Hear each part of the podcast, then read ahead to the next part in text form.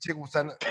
Ah, me avisa ahora, me avisa ya, que estoy ya grabando. huevo, güey. ya. Por ya pinche copyright de mi rostro, güey. Secretaria en inglés. Autorizo, Sí. autorizo a Gabriel Mata para que utilice mi rostro con fines de explotación comercial. Puta, ay, sí, güey, sí, de explotación a huevo, cabrón, como le sacamos de a madre este pedo. Te autorizo, te autorizo. Sí, sí se te extrañó. Sí, la neta sí se te extrañó la semana pasada. Este Fantini, Fantini no supo qué, de- qué, qué hacer sin, sin, sin ti. Pero bueno, creo que el programa salió, salió bien, aún con tu ausencia. Gracias, gracias. No, me, me da tranquilidad tu comentario. Sí, porque estaba hizo- preocupado. hizo- No dormí, no dormí en toda Hizo la falta. semana. Hizo falta su Del pedón que traías ese día, güey. Estabas viendo el Cruz Azul Santos, no te hagas. Hombre, Ay, traigo un problema, Gabriel. Y se te atravesó Hombre, güey, me dio un ando en un embeto- Un embotellamiento. embotellamiento No, güey. viejísima. me dio un pinche ataque de ansiedad, como, güey, nu- yo no- nunca había experimentado eso, güey, pero de repente me entró un pinche ataque de ansiedad, güey. No mames, güey, hasta el pinche me eso, fui, fui escuchando a caminar con el que- perro, güey, la chingada acá, kilómetro, como Forrest Gump, güey, a correr por el pinche país de la verga. A la madre, güey, no, no, no, no, de su puta madre, güey. No mames. Entraste en temazcal, qué chingados. Been, been there. Been there. Y ya, güey, no, güey, y dije, no, no, no, de su puta madre. Y, y no iba a estar Been ni there, concentrado en el that. programa ni nada. Ya, no, eso me aburre, güey. Escuché, escuché los primeros discos de Catupecu, este, y el primero se me hizo bueno, el segundo no me gustó mucho, la verdad. Sí maneja un electronicón muy, muy 2000ero en el segundo, doy mi opinión al respecto. Este, el cover de Héroes, este, Muy bien. es que creo que tengo un pedo con la voz del vato, creo que tengo un pedo con la voz del güey de Catupecu, no me gustó mucho, pero el de Depeche Mode sí me gustó. Este, y La de I eso, feel you, ¿no? eso era lo que tenía preparado para la semana pasada con el Eso era lo que iba a decir, güey. Pues muy bien, pues cabrones, nuevamente Oigan, un episodio de, más. de- Adelante, adelante, fan. Gabriel, Eu. un, un saludo muy afectuoso a, a nuestro querido amigo David Ramírez Pineda, que está cumpliendo años este día. Este, le mandamos un abrazo al, al más chico de los, de los compas, Chido, David. este, el David, el, mi, mi querido médico, este, que me imagino que debe tener mucho trabajo el huevón ahorita, que regresó a Tampico.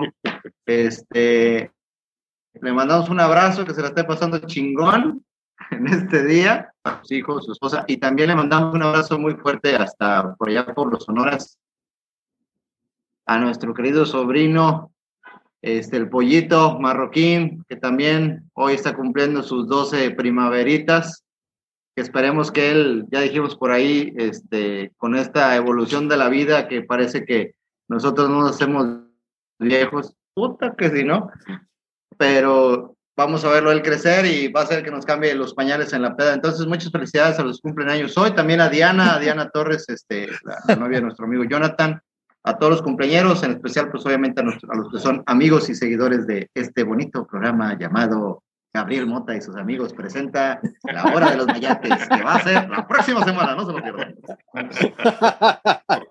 Un fuerte abrazo, me uno, me uno a la felicitación, un fuerte abrazo a todos. Esta Desde nueva la vida, el pollo. dinámica. Oye, comparten cumpleaños con McLovin. McLovin cumple hoy 40 años, güey, por cierto. ¿Se acuerdan de McLovin? El de. Ah, esta 40 película. años, ¿cómo no? este, Claro que sí. El de Superbad. No, no, no. O sea, Super- el actor no cumple 40 años, pero el personaje tenía 25. El ID falso era de 25 años cuando lo, lo, lo, lo- lo sacó. Y pues han pasado 15 años de la película, cabrón. Ya, A la madre. sí, cabrón, de Superbad. Ahí te encargo. McLovin. Super bad. Oigan, cabrones, pues el episodio de hoy, la neta, chingón, muy chingón. Todo un personaje, no mames, es, es- nos toca hablar de un, uno de los genios musicales este, que, ha dado, que ha dado este mundo. La neta es un puto genio, David Bowie. Me- eh, mejor, él- él- él iba a decir su, su nombre, su nombre correcto, su nombre completo, que es David Robert Jones, mejor conocido en el mundo artístico como David Bowie. Es un puto, puto genio e iniciamos con mi estimadísimo Salvador Zamora. Arráncate de ahí. El dato, Wikichava, échalo. Y sí, es un puto. Dijiste la, la- el, adjetivo correcto, es un puto. Empezamos por ahí. Fíjate que dijiste algo muy acertado este, dentro de las entrevistas que vi. Se me hizo un, un dato mucho, muy interesante. Una de las este, conductoras estaba diciendo que tres artistas han cambiado la historia de la música en el mundo. El primero fue Elvis Presley, el segundo fue los Beatles y el tercero fue David Bowie. Ahorita que lo, lo mencionaste acertadamente. Este, sí se me hizo una, eh, un- un- una vida muy interesante de este cuate. Nace en un hogar en donde el papá es un obrero, pero una persona muy culta. Este, y la mamá es una persona, pues ellos lo manejan como un personaje muy, muy mamona, tan mamona que no se llevaba bien con la familia, siempre vivía muy apartada y no se hablaba con mucha familia.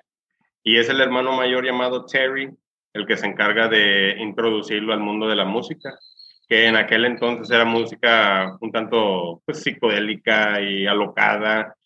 Y este cuate Terry este, desarrolla una, una esquizofrenia y es ah, internado en un, en un hospital psiquiátrico, en un centro psiquiátrico. Y, este, y es ahí donde David lo visita por repetidas ocasiones, pero al final se, se suicida el hermano, este, dejándole una, una marca en la vida de, de, David Bowie.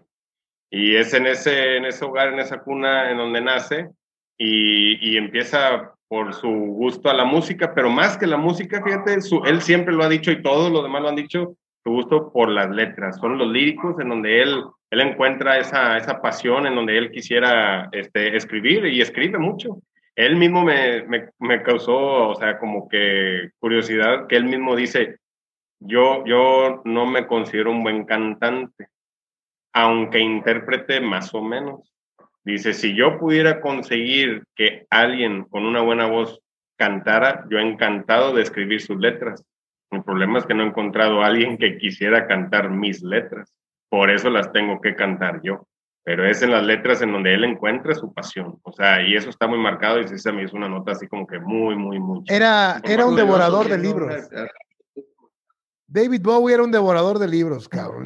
Y, en, en su, en su manera de escribir se nota que era un tipo letradísimo, culto, este, e- era un genio, era, era un genio. De hecho, cuando fallece su hijo Duncan Jones, lo sigo en, Con- concuerdo completamente. hizo un círculo de lectura, así como en honor a su papá. Dice, mi papá era un devorador de libros, así lo definió él, y quiero continuar con esta tradición. ¿Qué les parece si en Twitter hacemos un círculo de lectura? Esta semana toca este libro, y Duncan compartía este, comentarios, todo con gente que leía el libro, cabrón. La familia Jones siempre este, muy letrada. Y arranca, pero arranca. Sí, y amante de los temas, este. Perdón, perdón, adelante, adelante. No, no, no, adelante, amante de los temas que mi chava. Este, nada más así como comentario. Este, sí, eh, definitivamente una persona muy culta, sí devoraba muchos libros, este, pero siempre tuvo una fascinación acerca de los temas un tanto paranormales, muy, muy clavado, muy dirigido a lo que son los temas de los ovnis. O sea, eso era un tema para él que, que no, que sí, que aquí están y están entre nosotros y ya se están mezclando. Y por eso, digo, por no decir ahorita, ya más adelante, mucho de su, eh, de los temas que él empezó a escribir y los personajes que empezó a, ahora sí que a crear, tenían que ver con, con ese tema en particular, ¿verdad? Pues arranca, arranca, sí, de, toda la razón, este, hace sus, sus alter egos a lo largo de su trayectoria. Y, pero arranca, no arranca así, arranca, eh, eh, y es un debate que, que- que he tenido y que se- seguí teniendo con Enrique Olvera Coque sobre el primer disco con el que sale, que se llama David Bowie, eh, al igual que su nombre. Y a mí a la fecha sigue siendo, para mí no es un disco que a mí me, que a mí me guste, este, pero creo que, y, y Coque hasta hace un par de semanas pensaba Yes. lo mismo. Hasta ahora.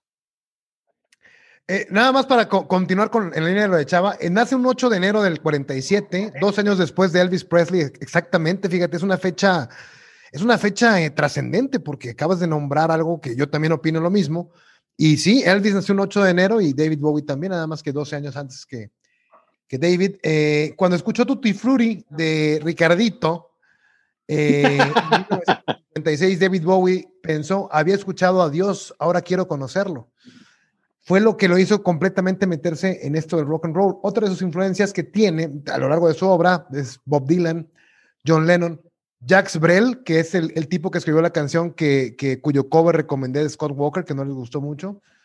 Evidentemente Elvis Presley, Sid Barrett, la psicodelia de Sid Barrett, The Who, la moda mod de los, de los 60 en, en Inglaterra, David Bowie fue un mod, eh, The Velvet Underground, Pink Floyd, Andy Warhol, a quien le hizo un tributo y pues, no le gustó la canción que le hizo. Andy dijo que era una porquería la canción que le hizo David Bowie. Lindsay Kemp, que era un mimo y bailarín y que fue profesor de teatro de él y de, y de Kate Bush. De hecho, luego Bowie incursionaría unió a la obra de en, ellos, en teatro y en películas también. Este, y como ya había un tipo que se llamaba Davy Jones de los Monkeys, tuvo que cambiar su nombre por Bowie, aludiendo a un cuchillo este, que se llama así porque está afilado de ambos lados, y lo utilizaba un aventurero tejano que murió en el Álamo que se llamaba Jim Bowie.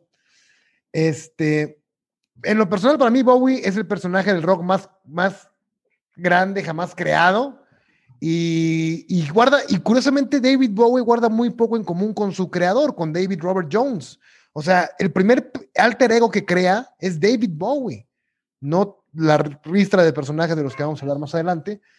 Este, y pienso que pocos han logrado tener un impacto comercial y un impacto artístico de la manera en que lo tuvo simultáneamente hablar de las letras y cantar lo que él cantaba y, tener éxito comercial, para mí es una verdadera hazaña. ¿eh? Y ahorita voy a explicar por qué, porque a mí me tocó el primer disco de David Bowie, del cual hice un, un ensayo y me di cuenta que si me aventaba un ensayo por cada disco que me había tocado, pues no íbamos a acabar en cuatro horas. Entonces nada más hice un ensayo del primero pero que la verdad es que me, no me gustaba en lo absoluto. Eh, para, mí era un disco completamente dispensable. Y haciendo la tarea, lo redescubrí, lo reescuché y cambió por completo mi perspectiva, mi interpretación del disco. No, es el único disco, tan no me gustaba, que es el único disco de Bowie que no tengo ni en CD, ni en acetato, ni en nada. Tengo esta compilación que salió en el 95, en donde vienen canciones, la mayoría de las canciones de ese disco, y otros que fueron sencillos, como The Laughing Gnome, en donde acelera la voz. Imagínate el truco de acelerar la voz y hacer una conversación de Bowie con un gnomo, cuya voz está acelerada, sobre chistes acerca de gnomos, cabrón. Este, otro sencillo que es muy bueno, que se llama Let Me Sleep Beside You, entre otras. Pero bueno, esto es lo más cercano que tengo al primer disco. Este, creo que Gabriel por ahí lo tiene.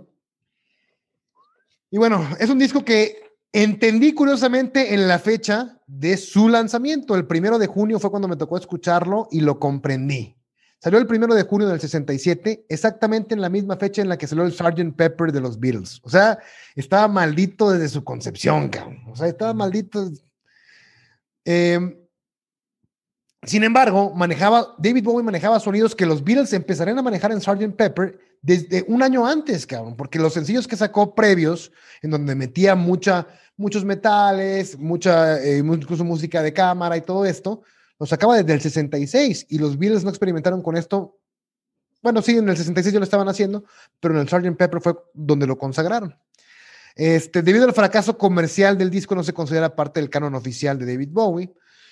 Lo que sobresale en él es la teatralidad con la que se vendría manejando durante el resto de su carrera. Desde el primer disco a los 19, 18, 19 años que lo compuso, ya se nota la teatralidad que le encanta a David Bowie. Este, el tipo de música que maneja es un rock, rock sesentero como tipo Enrique Guzmán, César Costa, este, y todo esto. El, típico solista, rockerón, baladista, ese, ese, ese personaje medio medio bizarro que salió a mediados de los 60, sobre todo aquí en México pegó mucho.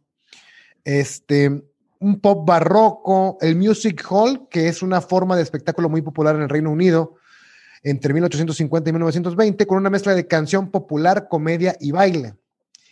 Este, además de los instrumentos típicos del rock, hay tuba, trompetas, metales, maderas y un efecto de sonido de radionovelas de los 40 y los 50. El concepto de, en general del disco aborda muchos temas sobre la niñez e inmadurez y sobre ser un intruso en la sociedad, personajes inconformes, incapaces de relacionarse con el resto de la humanidad. Un tema frecuente en su carrera también y que influenciaría bastante a una persona que yo considero el Bowie de los noventas, a Damon Albarn. Incluso creo que Damon Albarn de Blur canta similar a Bowie. Creo que tiene un tono de voz incluso similar al de Bowie. Y personajes de este tipo los podemos ver en canciones de ellos como en Tracy Jacks, una canción de Blur. Este, también otro tópico muy común es que evoca muchos héroes de guerra. Eh, se rumora que estaba obsesionado por las hazañas de los antepasados mentalmente inestables de la familia Jones. Prueba de esto es que su hermano Terry también tuvo un breakdown muy cabrón, o sea, había un padecimiento mental muy cabrón en la familia de David. Este, y bueno, es un disco que dentro ah, tiene prácticamente música infantil, música bastante inmadura, pero lees las letras, cabrón. Pones atención a las letras. O sea, en lo personal yo tenía un bloqueo porque la música no me dejaba poner atención a las letras de tan infantil que sonaba. Por ejemplo, Uncle Arthur, la primera, habla de un adult child, no sé si, se diga así, chava, adult child, de esos güeyes que crecen y que no dejan de ser niños y que siguen coleccionando este, juguetes y, todo esto. Habla de un, yo, como yo. No, no, no, pero este güey era una dependencia, ajá, el, síndrome de Peter Pan y crea una dependencia ya sea hacia sus juguetes, hacia su novia, a quien la deja porque no le hace de comer rico y termina dependiendo de su mamá. O sea, habla de eso esa canción. Eh, Sell Me a Coat, la más genérica, habla sobre el frío que le dejó un amor. Robert Band, que yo pensé que era, Robert Band es una liga, eh, habla de una canción de un héroe de guerra que escucha una, una, una banda tocar desafinado y le evoca recuerdos de la guerra muy cabrones. Love You Till, Tuesday es una canción pop que habla sobre la inmadurez emocional. I Met You on Sunday and I'll Love You Till Tuesday. Maybe I'll Stretch It Till Wednesday. O sea, There is a Happy Land es un mundo en el que gobiernan los niños y trata a los adultos con desprecio. Incluso al momento de cantarlo, le dice: Aquí no hay cabida para ti, Mr. Grown Up. Y, y los manda a chingar su madre a los adultos en un mundo completamente infantil. Este. We are hungry men We Are Hungry Men, por favor, chequenla.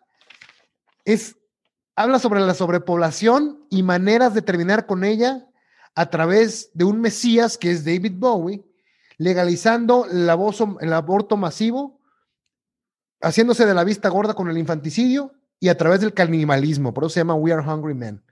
Es el primer vestigio de Bowie este, eh, acerca del superhombre y de Nietzsche que abordaría frecuentemente en sus, en sus demás obras. Y de eso trata la canción, cabrón, de que sabes que estamos sobrepoblados y la única manera de terminar con esto es hablando de legalizar el aborto en el 67, cabrón. O sea, maquiavélica la canción, eh, perversa, cabrón. Y, en el, y, este cabrón, o sea, te lo juro que por la música a lo mejor no, te impide llegar al corazón de la rola. Este, Little Bombardier habla de un ex soldado de guerra, de un ex soldado que este, tras perder, me encanta esa frase, la guerra lo hizo un héroe y la paz lo hizo un perdedor. Este, y que seas amigo de dos niños y al final de cuentas la policía lo termina ahuyentando del pueblo porque cree que es una relación, eh, que, es, que es un pederasta el tipo. Este, Silly Boy Blue es sobre la reencarnación de Buda en un niño tonto y triste. Child of the Tibet, You're a Gift from the Sun, Reincarnation of a Better Man. Come and Buy Me Toys es una acústica muy chingona, medio indie, que habla sobre un hombre que prosperó y ahora vende juguetes a los nietos de los hombres ricos para los que su padre trabajó. Join the Gang habla de todos los clichés que había en los personajes y en los miembros de una banda de rock de los 60s trae flatulencias al final, algo completamente bizarro. She's Got Medals, trae una vibra de Pete Townsend y de Who muy cabrona, y es sobre una mujer que se cambia de su nombre de Mary a Tommy y se inscribió en el ejército solamente para ligarse mujeres hasta que se cansó. Made of Bone Street habla de una mujer rica y exitosa que se la pasa en la calle más lujosa de Londres, pero no puede tener una relación estable con el hombre que quiere y ama porque él le tiene envidia y celos. Algo del empoderamiento femenino, hablándolo David Bowie en el 67, cabrón. O sea, Please, Mr. Grave Digger es la que comento que contiene sonidos de radionovela, campanas, lluvia, pájaros. Bowie improvisa un resfriado bastante bien, donde muestra sus capacidades histriónicas y trata sobre la confesión de un infanticida al enterrador que está acabando la tumba de la niña que mató, diciéndole que él fue el que la mató y que ahora que se lo ha confesado, ahora está acabando él el, el hoyo en el que va a enterrar por saber su secreto, el, que va a enterrarlo por saber su secreto. Este, y sin embargo, mientras está acabando el hoyo, después de haber matado al enterrador, lo único que le preocupa es que con la lluvia vaya a resfriarse. Es algo perverso, cínico. No manches, esto lo escribió Bowie a los 19, 18 años, tenía 20 cuando salió este disco, cabrón. Y nunca lo había visto de esta manera. Neta, chequenlo eh, con letras. Eh, como les comentó Chava, algo que le importaba mucho a Bowie es, son las letras. Tienen que checarlo y leerlo, por favor. Te lo recomiendo bastante. Traté de hacerlo lo más breve posible. No, bueno, este, bueno, muchas gracias. gracias a todos. Este,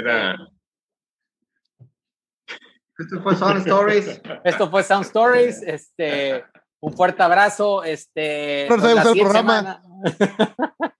Vamos. Dale. Bye. Perdón, pero es que me emocioné, güey, que era un disco que no había entendido nunca y lo entendí por fin, güey. Ya tinguen su madre todos. ¿Todo? Este, bueno, con el tiempo que nos queda. Que si me dan permiso, quisiera así. Este, Coque nos mencionaba de la edad de 19 años, así rapidito. Desde la edad de 15 años, este, David Jones empieza con el mundo de la música y crea su primer grupo llamado The Conrads, que era música de folk y no pega. Entonces, de ahí sigue su segundo intento con lo que es David Jones and the King Bees, igual música de folk, le terquea y no pega. Tocaba el saxofón, él, ¿no? Empiezan ellos a, a, jugar a, ¿sabes qué es? Que esto no está funcionando. Y... ¿Mande? Tocaba el saxofón, aprendió tocando el saxofón, creo. Fue el primer instrumento que aprendió a tocar. En The Conrads. Sí, sí, y este, y, y, y él crea un personaje en donde, porque él en su vida era un tanto tímido y quería buscar cómo, cómo salirse de ese personaje. Entonces crea un personaje en donde él es uh, extrovertido y entonces eh, en, ese, en, ese, en esa edad él conoce a Lindsay Camp, que es, eh, hacen teatro y él se une a ellos y él eh, experimenta hacer el mimo y le gusta mucho ese personaje. Hace un viaje, este, se sale y se va a un templo budista en donde queda, está, se queda un mes y tiene que tomar la decisión de, de volverse un monje, o, o, pero dice que la música nunca lo pudo dejar, o sea, siempre lo estuvo jalando y es donde regresa a Londres. Entonces, todo eso sucede antes de que, de que lo que comenta Coque, y es ahí donde empieza ya esa, esa búsqueda de identidad, de crear un personaje, ese alter ego, y ya después este, sigue esa metamorfosis, ¿no? A, a lo largo de su carrera. Excelente, Chavita. Fíjate, curiosamente, este, coincide mucho con lo que estaba comentando, ¿no? Él se consideraba neobudista pero luego hay rolas donde es completamente cristiano, luego hay rolas en las que alude al cábala, y eso yo creo que es lo que se representa con el cuchillo de doble filo, ¿no? O sea, la ambigüedad del personaje, ¿no? La farsa, la farsa de, por ahí lo define David Buckley como que esa es la esencia de Bowie, la farsa y, el, y, la ambigüedad. Este, después también me tocó, curiosamente, fue por sorteo la elección de los, de los discos, y me tocó el que sigue, Space Oddity, eh, esta es la, el cover, la portada de la versión americana, eh, porque se editó en el 72 en Estados Unidos, pero es del 69 el disco. Y ya trae, pues, después de no pegar con este disco, como que el vato andaba buscando cómo pegar y se aprovechó del lanzamiento al, del Apolo 11, de la llegada a la Luna, y creó la rola de Space Oddity, que creo que ya todos le hemos escuchado. Este, y pues es una muy buena rola. Yo en lo personal ya estoy cansado, un poquito cansado de ella, pero sí es una muy buena rola. Se ve que estuvo hecha como para pegar, o sea, fue una rola hecha comercialona, muy interesante, pero dentro de lo comercial no tiene un coro, es una narrativa completamente lineal, no tiene un coro, no se repite ningún verso. Este, y saca este disco que es mucho más, ahora sí que es folk, psicodélico, este, progresivo, eh, con unas letras muy crípticas, muy, muy, muy difíciles de, de, de, de entender. Eh, eh, si era muy literal en el primer disco, acá se vuelve completamente metafórico, completamente este, filosófico el pedo. Eh, la primera es Space Oddity, Unwashed and Somewhat Slightly Dazed. Es la segunda, muy buena. Muy buena canción de folk, muy acústica. Aquí hay más guitarra acústica que en el primero. Este, Letter to Hermione, que es una exnovia que tuvo él, con la que grabó el demo precisamente de, de, Space Oddity. En, en, el demo original había voz de mujer. Este, una canción muy triste. Eh, Signet Comedy, qué bárbaro. Esta canción dura como 9, 10 minutos, güey. Y empieza una, con una melodía, se vuelve un discurso a la mitad y termina siendo una marcha de protesta, cabrón. O sea, se vuelve, termina siendo una protesta muy cabrona, muy progresiva la rola, güey. Janine, me encantó, y Janine es una, habla de una morra que lo obligó a probar drogas. Es lo que te iba, olvidé comentar esto en el primer disco. Es un disco muy psicodélico el primero, pero se nota que todavía no consumía drogas y creo que por eso no llega a ser tan buena psicodelia como la que hacía Sid Barrett con Pink Floyd, ¿no? Que se metía hasta el tronco y que acabó bien loco. Aquí como que ya el vato empieza a y empieza a cambiarle la situación y todavía escribe más, más cabrón, ¿no? Y Janine habla sobre eso. An Occasional Dream, este, habla también sobre su Hermione. The Wild-Eyed Boy from Free Cloud, es bastante, trae una onda así como tipo medieval, no, no es mi favorita, es mi menos favorita del disco. God Knows I'm Good, esta canción me encantó porque habla sobre las veces en que somos, somos buenos la mayoría del tiempo, pero en que tenemos que ser malos. Y el día que tenemos que ser malos, esperamos que Dios voltee para otro lado. De eso habla esta canción, ¿no? Espero que voltee, que Dios voltee para otro lado mientras hago esta chingadera, ¿no? Me gustó mucho el concepto. Y Memory of a Free Festival, que es la última, y que me encanta porque es una, es una canción que habla sobre una experiencia de Bowie en un festival de música y cómo la gente se unió, la vibra que tuvieron, cómo dice que cargaron las nubes del cielo sobre sus hombros, todo este pedo, y termina diciendo, The Sun Machine is coming down and we're gonna have a party. Este, me encanta esa canción sobre la experiencia de, de, ir a un, a un recital de música masivo. Y se me hace un muy buen disco. A lo mejor puede que sea mejor que el primero, pero todavía se encuentra lejos de la gloriosa e increíble este, altitud y madurez que alcanzaría este señor.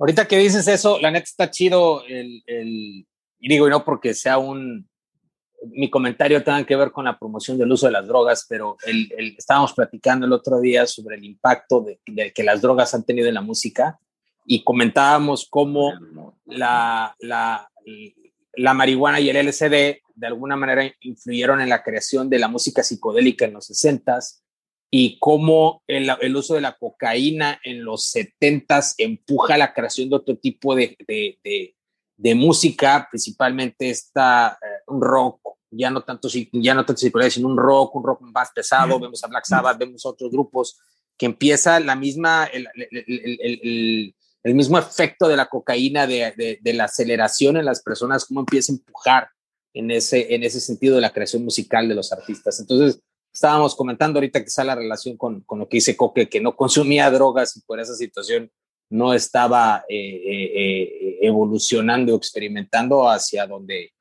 hacia donde iba a experimentar después, que la verdad es que una de las cosas que, que, que Bowie a mí me encanta es la versatilidad que tienen todos los discos, los personajes que crea, la música que crea y cómo para cada disco hizo prácticamente algo diferente. Entonces, Se redefinió es, es, para cada disco. Para cada disco es un, es, es, es un, es un artista prácticamente diferente, sí, nunca pierde la esencia, pero eso es lo interesante y eso es lo que lo hace un genio. Esa manera de, de, de, de, experimentar, de incursionar, de crear, que hasta la fecha de su muerte, que hijo de su puta madre, cómo se despide, es una mamada. Este, pero bueno, eso ya será para, para después. Este, pero hasta eso, hasta eso lo planeó en, en cómo se iba a despedir este, el día que se muriera artísticamente hablando, y esto está muy cabrón.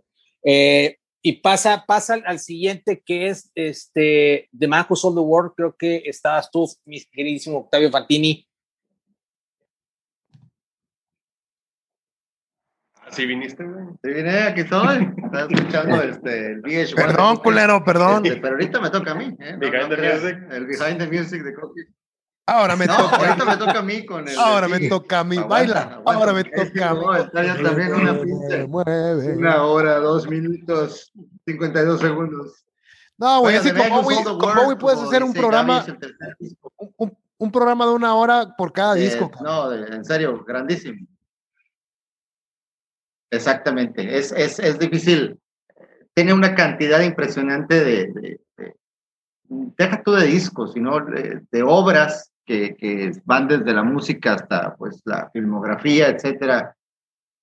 Todo lo que hacía David Bowie tenía definitivamente algo, algo bastante peculiar. En este disco que es catalogado, este, como dicen por ahí los críticos, los ha dicho, que es aquí es donde realmente comienza la historia. Así dice la crítica. Este, este se considera un disco de hard rock, como ustedes mismos lo dijeron, se va reinventando este señor, con cada disco va haciendo cosas diferentes, pero también se dice que este es el disco más huevón de, de Bowie. Ahorita les voy a platicar por qué. Como dijo Chava al principio del programa, hace 22 horas, este, que Bowie se definía por el hecho de, de ser un letrista increíble. Lo digo para recapitular. Ah, cabrón. si Nomás tú puedes divagar aquí o qué? No mames. Lo digo nada más para los amigos que. bueno, el álbum, el álbum fue escrito y ensayado, eh, obviamente, en casa de, Dave Bowie. Este, y fíjense que, bueno, aquí eh, Bowie estaba muy preocupado porque se acababa de, de casar con su, con su nueva esposa llamada Angie. Y pues en ese momento dicen que la música pues fue arreglada en gran parte por el guitarrista Mick Ronson, este, no sé si se pronuncie, y el bajista que era Tony Visconti, aunque se dice que Bowie se le acredita oficialmente como el compositor de toda la música del álbum, pero se dice que Visconti declaró que las canciones las escribimos nosotros cuatro. Se nos metíamos en un sótano y Bowie simplemente decía si le gustaban o no. Y este, y pues bueno, decía que a veces Bowie contribuyendo a la guitarra, a veces no, grabaría una pista instrumental que podría no estar basada en una idea original de Bowie. Entonces, en el último momento posible, el Bowie de mala gana se levantaría del sofá en el que descansaba, iba con su esposa, lanzaría una que otra letra, y pues a pesar de su molestia y su fijación por lo que estaba conllevando el hecho de estar recién casado, pues este, hizo un disco increíble que yo creo que mucha gente conoce por simplemente por el título, The Man Who Sold the World, que yo obviamente esta canción la conocí hace, pues, no sé, más de 20 años, cu- cuando Nirvana hace un tributo en, en, este, en el MTV Unplugged de Nirvana, pero no tenía idea que era un cover, pensé que era una canción nueva de ellos, honestamente. Ya después cuando me enteré que era algo de David Bowie, pues fue algo maravilloso saber que aparte de todo lo que en ese momento estaba haciendo Bowie, había hecho otra cosa diferente, ¿no? Este, esta, este disco contiene mucho, mucho del ápice del heavy metal que, pues, con, con, de una manera contemporánea, por así decirlo, compartía con Led Zeppelin y Black Sabbath. Este, de aquí me gustó mucho la canción de, la primera canción, déjenme recuerdo cómo se llama, se me hizo una super rola, donde la, los The Width of a Circle. Este disco, The, The Width of, of a Circle. Exactamente, qué rolota, qué rolota, me, encanta, me encanta. Este, tiene como que, no sé, algo muy diferente a lo que yo había escuchado. Este, por ahí te estaba leyendo que el, álbum tiene como una pesadez muy sónica y por, pues se iguala con las letras, que incluye la locura, como la canción de All the Madmen, que es una rolota, hasta asesinos armados y, y comentarios de guerra de Vietnam, como lo dijo Coque, en Running Gun Blues, Blues y este, una computadora omnisciente en, en Survivor Machine, en, en, Saber Machine, perdón, y esto es lo que me encanta, deidades mitológicas de Lovecraft en Superman y en The, The Width of Circle sobre un encuentro sexual con Dios, el demonio u otro ser sobrenatural según diferentes interpretaciones en las profundidades del infierno. Entonces, imagínense lo que es este disco. Obviamente, este es un disco que es punto y aparte, yo creo que, que de los dos anteriores, como bien lo dijo Coque. A mí, en lo personal, pues obviamente me sigue encantando Space Oddity. Es una canción que no me canso de escuchar, tiene mucho significado simbólico para mí. Y este disco sí marcó algo que se me hace muy diferente en la carrera de Bowie como, como solista, vaya, como un artista independiente, como un artista propositivo, donde, como bien lo han dicho ustedes a lo largo de este programa, que abarcó todo, desde esa ambigüedad, como decía Coque, de ese doble filo del cuchillo, de hacer este tipo de canciones, y definitivamente son las canciones que, se recomiendan de, este álbum. No mames, a mí esa es, un discazo y honestamente yo coincido contigo, o sea, me pasó lo mismo que a ti. Yo escuché la, la primera vez que escuché The Monjos of the World fue con Nirvana y pensé que era de ellos. Y dije, oh, mames, qué rolota. Pero después escuché la versión de Bowie, no mames, la versión de Bowie es infinitamente, aunque creo que Coque opina lo contrario, este, infinitamente superior a la versión de Nirvana. Esas voces que le mete al final de cómo cierra, eh, no, no, no, es otro pedo esa pinche canción. Es otro, es y es un pinche. Ahí el pinche güiro, no me gusta cómo se escucha en la rola, güey. A lo mejor es porque estoy acostumbrado a la de Nirvana, también crecí con esa, ¿no? Pero este.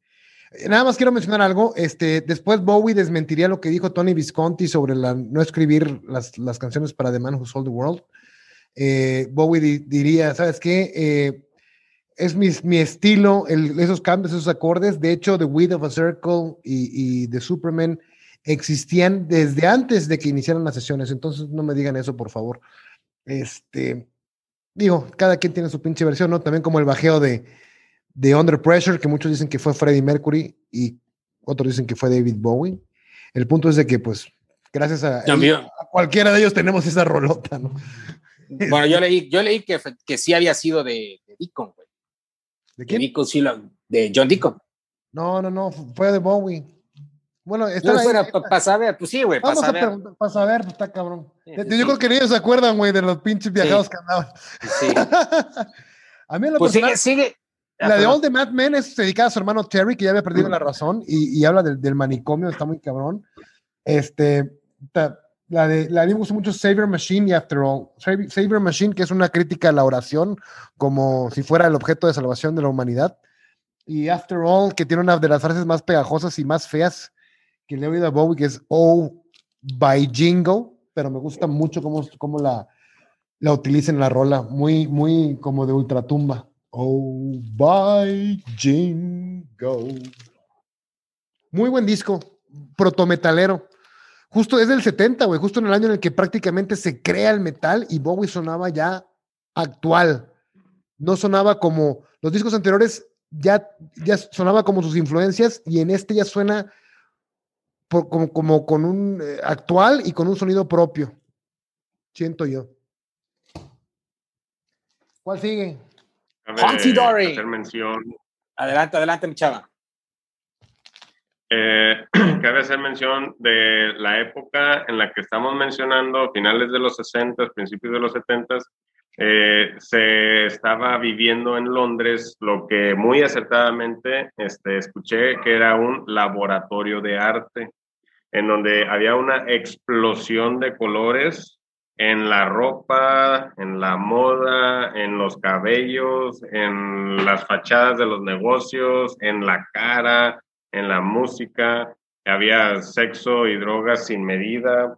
Y en esa época este, sale pues David Bowie promoviendo este, pues una bisexualidad o una homosexualidad y haciendo ver que pues que la homosexualidad o la bisexualidad era algo cool, era algo muy padre. Y él decía, es que los tiempos están cambiando era este, lo, lo, que se vivía en esa época. Y como comentó este Coque, él admiraba profundamente a Andy Warhol y le compuso una canción, de hecho. Y, este, y siento yo que aparte de músico o más allá de músico, este, David Bowie era un artista, o sea, él cuidaba mucho, lo que este, alcancé a, a ver era de que, por ejemplo, cuando él salía al escenario, él pedía la iluminación de cierta manera, los enfoques de cierta manera, que las cámaras lo grabaran de cierta manera, o sea, él cuidaba todo, como, pues, como un artista, siento yo, o sea, desde cómo lo veían, cómo lo escuchaban y todo lo demás. Entonces, hace, bueno, hago mención de, de lo que se estaba viviendo en, la época para, para lo que sigue. Pues sigue Honky Dory, el, el, el, disco favorito del maestro Alfonso André, que aquí en, en el programa nos lo comentó. Este, y es un disco diferente, totalmente diferente al de Man Who Sold the World, un disco un poco más pop, rock, creo yo, más mezcla entre pop, rock, y empieza con una rolota. como, happy, como happy rock, ¿no? Eh, ándale, algo así es, es, es, pero es diferente, o sea, traes el, el mood de The Man Who Sold the World y viene Honky Dory y es otra vez esa versatilidad de Bowie. Y empieza con una rolototototota, que es Changes, que es, yo la había escuchado un chingo de veces en muchísimos comerciales, este, anuncios publicitarios este, de fondo. Y, y, qué rolota, también por lo mismo ha sido súper usada. Eh, efectivamente, como dice Chava, en este disco, de hecho, le hace un homenaje a Andy Warhol y le hace un homenaje también a Bob Dylan. Eh, a mí en particular, la Andy Warhol no se me hace una super rola, Song for Bob Dylan se me hace una buena canción. Este, Oh, You Pretty Things, que también es una, es una excelente rola. Y a mí una que me encanta, que es Life on Mars. A mí me, me gusta muchísimo esa rola y me gusta muchísimo Cooks, que creo que también fue escrita este, a su hermano, si no mal recuerdo, ¿no? También la de Cooks. Este, pero también es una súper, bueno, Quicksand también es una súper rola. Es un muy buen disco, muy, muy, muy buen disco.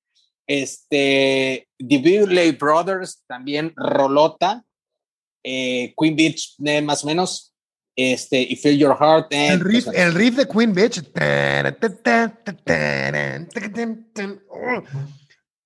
Fíjate que siento que es el primer disco de Bowie basado en piano. Como que el piano tiene un papel principal en este disco, ¿no? En Life on Mars, en Changes, en, en, en, en, todas estas rolas. Siento que eh, hasta eso cambiaba, ¿no? de instrumento principal en cada disco. Y a mí me encanta el riff de, de Queen Bitch y de, y de Andy Warhol. Me encantan los riffs de esas canciones, güey. Me fascinan. A ti no te gustan mucho, pero la de Queen Bitch es un tributo a The Velvet Underground, por cierto. Una de las sí, sí, sí, sí, sí, sí, es, es exacto. Un tributo a Andy Warhol, a Bob Dylan y a The Velvet Underground con esta, con esta rola. Que un grupo que nunca he podido digerir, pero bueno, esa es otra historia. Este, y de ahí nos saltamos este, rápidamente The Rise and Fall of Ziggy Stardust, que es donde crea oficialmente el, el ya el primer alter ego, ¿no? El segundo, el segundo. El primero fue David Bowie como tal. Según su biógrafo, no sé si ya bueno, David este, Bowie. Este, este, este, sí, ahí va mi VH1 porque creo que este disco sobre todo para las nuevas generaciones, es muy, muy recomendable que, que lo escuchen. De hecho, todos los discos de Bowie creo que son excelentes opciones, pero en este nada más les quiero platicar un poco acerca de lo que era la mentalidad, de lo que es la mentalidad de un artista proyectándose a un nivel extraordinario. Un disco conceptual. Yo creo que es el primer álbum conceptual completamente eh, basado en el glam rock, representativo, súper representativo, el álbum, amigos, narra la historia de Ziggy Stardust, un extraterrestre bisexual, ay papá, de imagen andrógina que se convierte en estrella del rock and roll, con el que Bowie, fíjense, quiso combinar la ciencia ficción y el teatro japonés kabuki, como lo dijo por ahí Chava. También le gustaba lo del mimo y le gustaba el teatro, y pues bueno, y con este personaje demuestra que también le gustaba todo. Este personaje fue el primer alter ego, a diferencia de lo que dice Coque, bueno, que ya lo explicó con, sus razones, sus razones, que eh, eh, Bowie adopta en su carrera, después vienen otros por ahí. Eh, el disco, fíjense, comienza con Siggy revelando a los habitantes de la Tierra que solo quedan cinco años para que su planeta desaparezca. Parece es un caso bastante, bastante distópico, ¿no? Como si no fuera a pasar aquí en la Tierra. Bueno, tras lo que decide convertirse en un mesías del rock para salvarlo de la destrucción. Finalmente, termina por abandonar sus objetivos y siendo víctima de su propio éxito.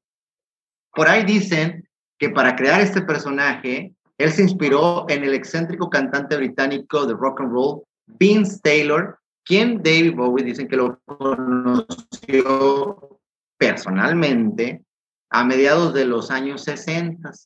Y el estilo de este Taylor estaba pues obviamente influenciado muy, muy cabrón por Elvis Presley y que logró pues un notable éxito con un sencillo que se llamaba Brand New Cadillac. Y años más tarde, pues este, The Clash ahí por versionaría una, esta canción en, en uno de sus álbumes, en el más famoso que yo creo que es el London Calling.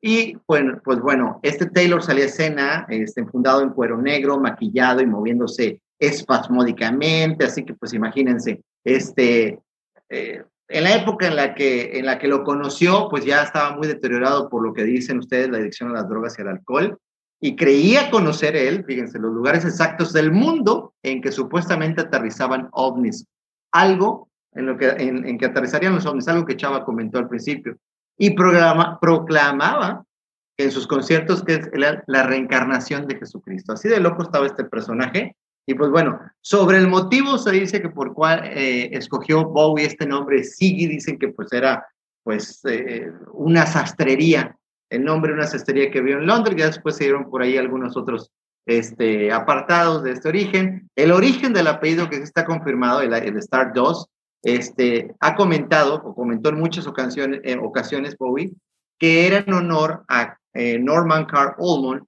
un cantante country que en sus conciertos se presentaba como The Legendary Stardust Cowboy. Entonces, pues obviamente las influencias estéticas de Siggy fueron, pues, eh, creo que muy basadas en la naranja mecánica, la imagen de los drag queens que frecuentaba por ahí con Andrew Warhol, tan comentado en esta plática, eh, círculo en el que Lou Reed, como, como es otro gran cantante, por ahí vamos a hablar después de él, introdujo a Bowie antes de la gestación del álbum, ¿no? Entonces, Aquí lo curioso es que el álbum también, aparte de todo ese nombre fantástico que tiene, también se llama And the Spiders from Mars, que este Spiders from Mars es la banda que lo acompañó a Sigue Star 2, ¿verdad? Por toda esta gira de conciertos y que ya venía pues compuesta por este gran guitarrista que es Mick Ronson, que ya hablamos de él en el disco de, de The Man Who Sold the World. Y este, de los tres miembros se dice que Ronson fue quien acaparó mayor atención porque pieza clave, dice Bowie, porque él era el, se le considera el mejor guitarrista de la historia del rock, nada más y nada menos. Y Bowie declaró que Ronson era el contrapunto perfecto para el personaje de Siggy, porque Ronson era como un norteño rudo con una actitud insolentemente masculina respecto a la relación entre ambos como dúo de rock, ¿verdad?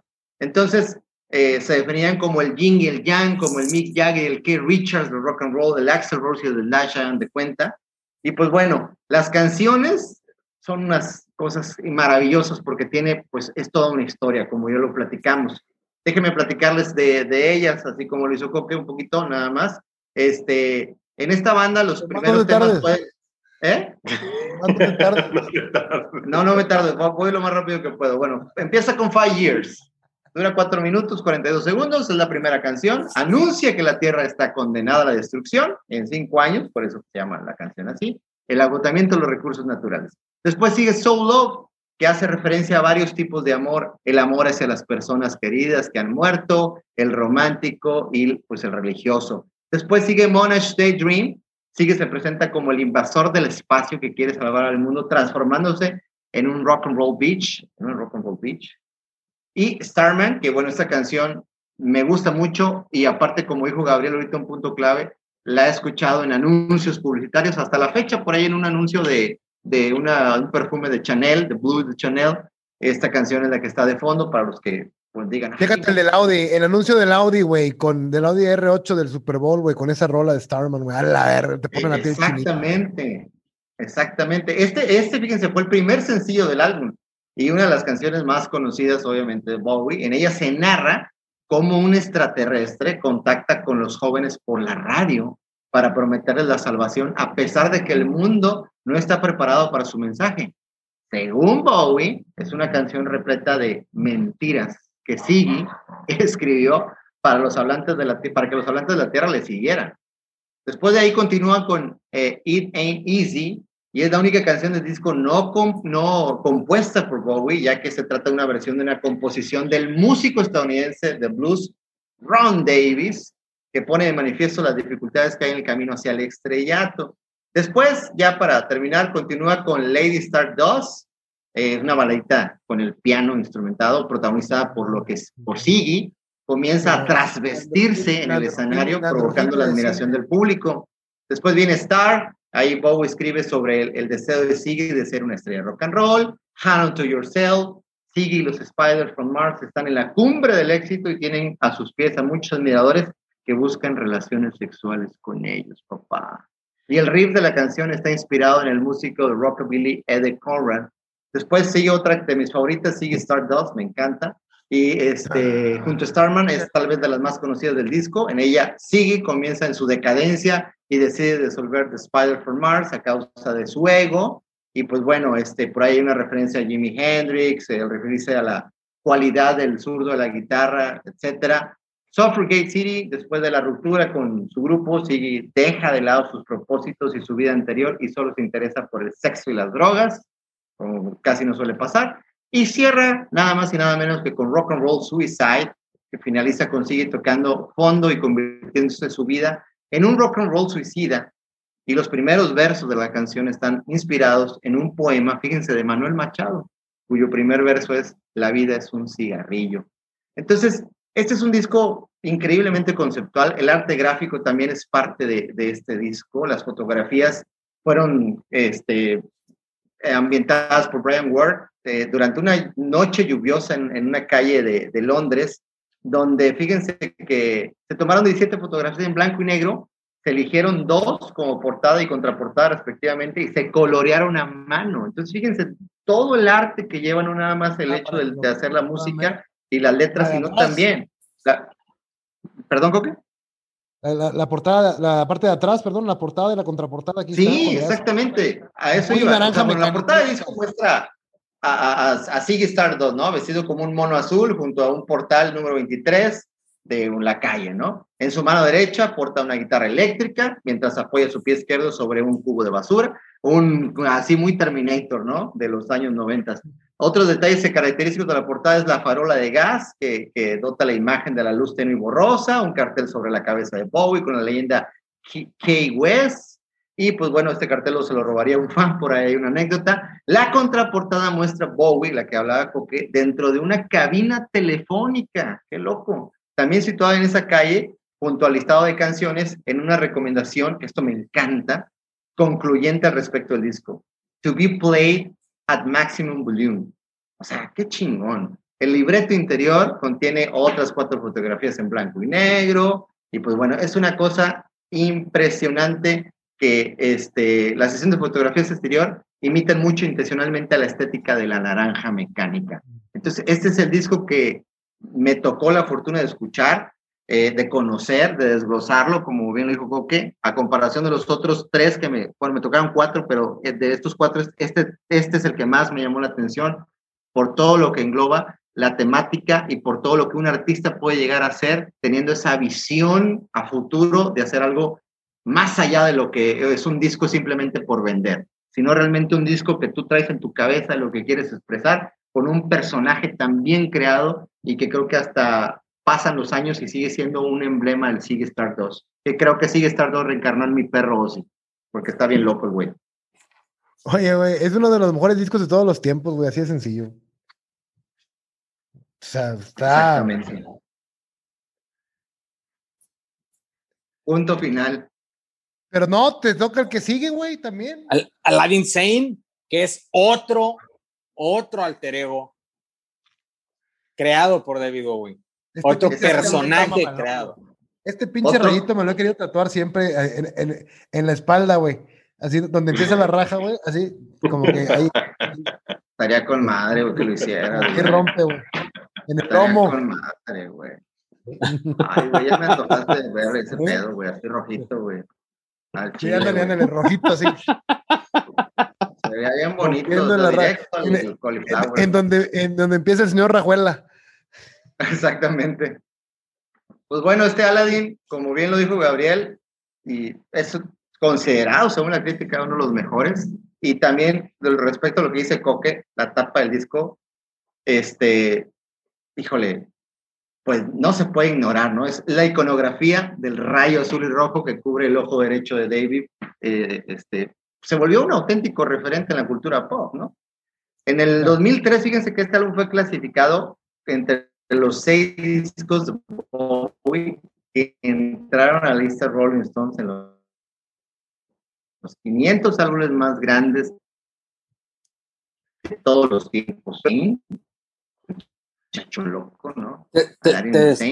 Este, fue escrito por el mismo, este, ¿se perdió? Eh, por el mismo sí, fue escrito como Sigue va a América. Sigue va a América porque la mayor parte de sus canciones fueron compuestas en el camino de este gran tour que tuvieron como Sigue Star 2. Entonces, basado en las observaciones de los recorridos que iban haciendo la banda, explica pues, los nombres de lugares en cada canción, etcétera. Entonces, es definitivamente el disco catalogado como, pues, e, es el disco americano de Bowie, ¿no? Este, los astrónomos es algo muy interesante de este disco. Los astrónomos aficionados belgas, como te gustan, Coque, eh, sobre todo las series y las películas, en el, en el Observatorio Público de Mira, en conjunto con el estudio Brussels, crearon un asterismo Bowie en homenaje a David Bowie en enero del 2016, que representa el relámpago icónico del Aladdin Sane usando las estrellas Sigma Librae, Spica Zeta Centauri y pues el, la otra que se llama Sigma Octantis y la Triangulis Australia que estaban cerca de Marte en el momento de la muerte de Bowie. Nada más y nada menos. A la que loco, cabrón. Muy chingón, Pero Para que vean que sigue Stardust por ahí sigue Exacto, o sea, ve, ve, ve, ve, no mames, sí se me chinó la piel, cabrón. O sea, este pendejo hasta dónde llegó, güey. O sea, la, influencia, a, a, qué tanta gente no, no, no influenció, güey. No me refiero nada más músicos, güey, sino gente de un nivel. Ah, yo lloré, yo, yo lloré cuando murió, güey. O sea, fue como, como una especie así de cuando se muere un familiar, güey. Fue algo bien raro, güey, porque ni con Cerati ni con nadie me había pasado. Hasta, pero cuando murió Bowie fue como si un miembro de mi familia hubiera fallecido, güey. O sea, neta sí me caló. Y yo digo, yo soy fan de hace 20 años, güey. No soy, digo, este, no es, es mucho, pero no soy de los primeros. Este, pero sí, para mí es el mejor de todos los tiempos y lo sigo sosteniendo, y no solamente porque haya muerto, pero sí caló, sí caló muy cabrón. Mira, por cierto, ahorita que estoy viendo esto aquí en el interior de, de, Aladdin Sane, ¿a poco no te recuerda a la Marilyn Manson de, de Mechanical Animals, güey?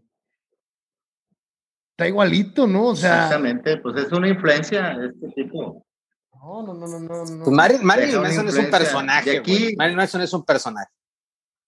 Un personaje, pero pues, creado de. O sea, es, claro, digo. Sí, sí, sí. Oye. Pero que creo que definitivamente tiene bases en, en todo esto, ¿no? Eh, obviamente todas las canciones del disco son buenas. ¿Cuál disfruté mucho? Aladdin Sane, disfruté mucho porque siento incluso que en ese piano que le meten ahí a, la mitad, se oye hasta como si fuera como marimbesco, no sé. Me encanta ese cambio de ritmo. hay una parte en la que él hace taran, tan, taran, tan, tan. Hay una parte, hay una parte en la que taran, tan, taran, tan, tan. Exactamente. Exactamente. No, es que aquí, fíjate que eso llamó muchísimo mi atención que lo escuché como tres, cuatro veces.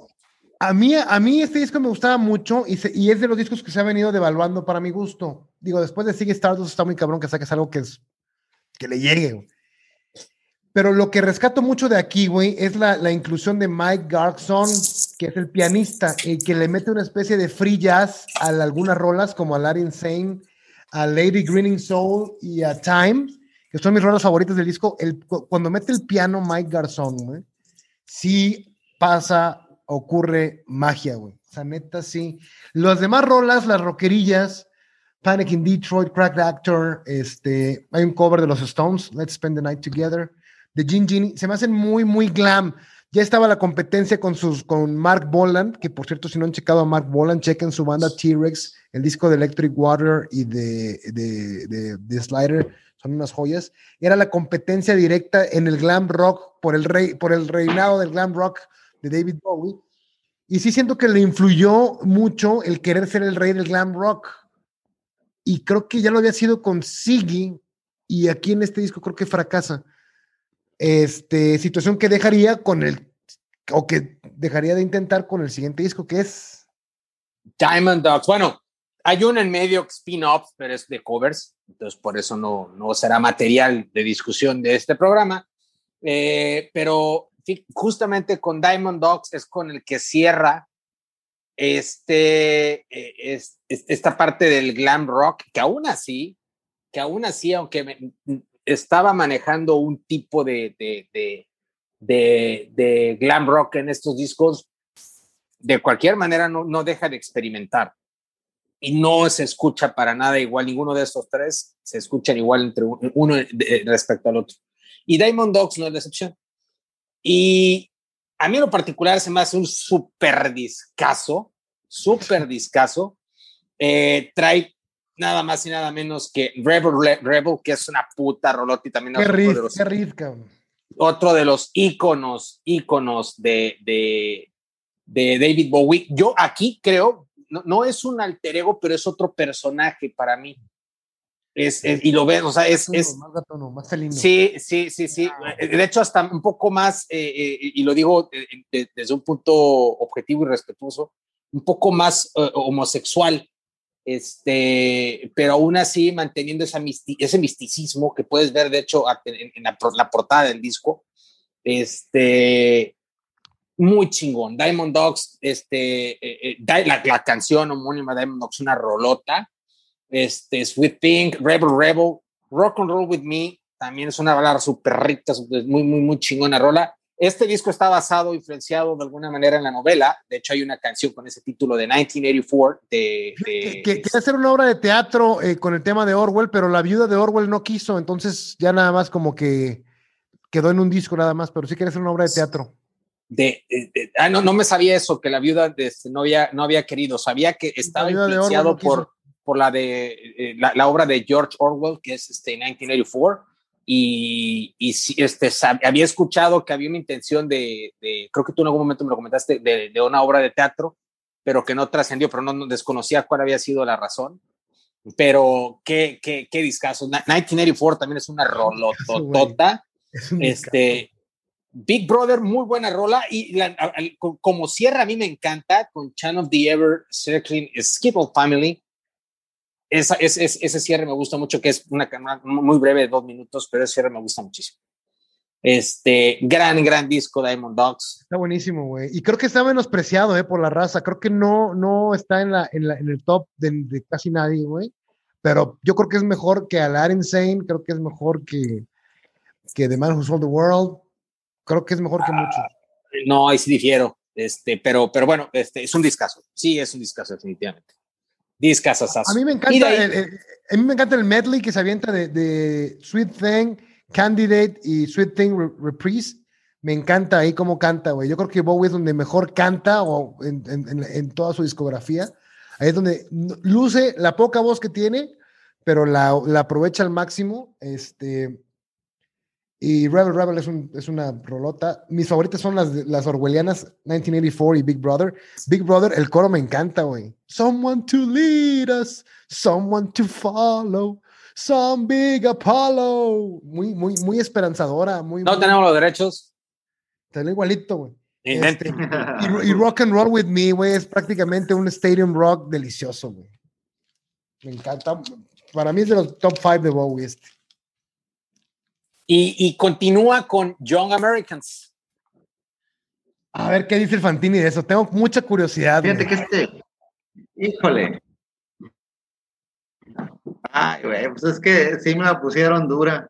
Ay, lo que había esperado tanto tiempo con este, con este disco. Este, pues tengo que ser honesto, es un gran disco, pero pues me sigo quedando con el, me sigo quedando por, por, por mucho, pero por mucho por, por el Sigui, ¿no? Este, este es un disco ya muy, muy, muy completamente diferente a lo que, lo que los otros que escuché. Este, ya es un disco más, pues, es el noveno álbum para empezar, ¿no?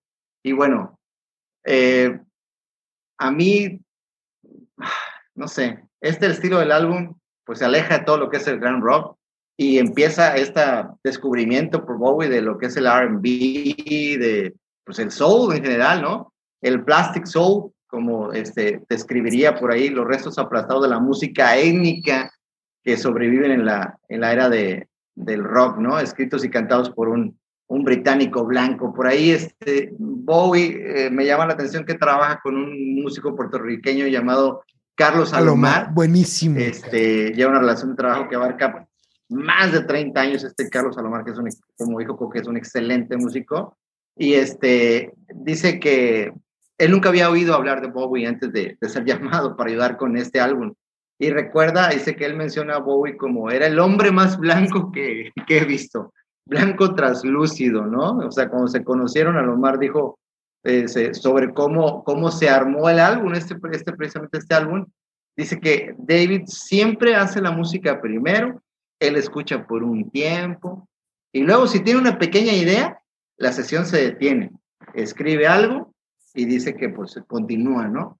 Pero más adelante, cuando la música está establecida, él se va a casa y al día siguiente se escriben las letras, ¿no? Ya terminadas las sesiones, era enviando a casa, nunca, dice que él nunca escuchó las letras, a Lomar, de, de, hasta que se publicó el disco. Entonces, pues bueno, la canción con la que hace referencia a este disco de Young Americans, este, la difícil situación de dos recién casados, tardó dos días en grabarse, eh, y fue grabada, pues, este, bueno, el saxofón lo hizo un músico de sesión este, que toca ahí, que se llamaba David Sanborn.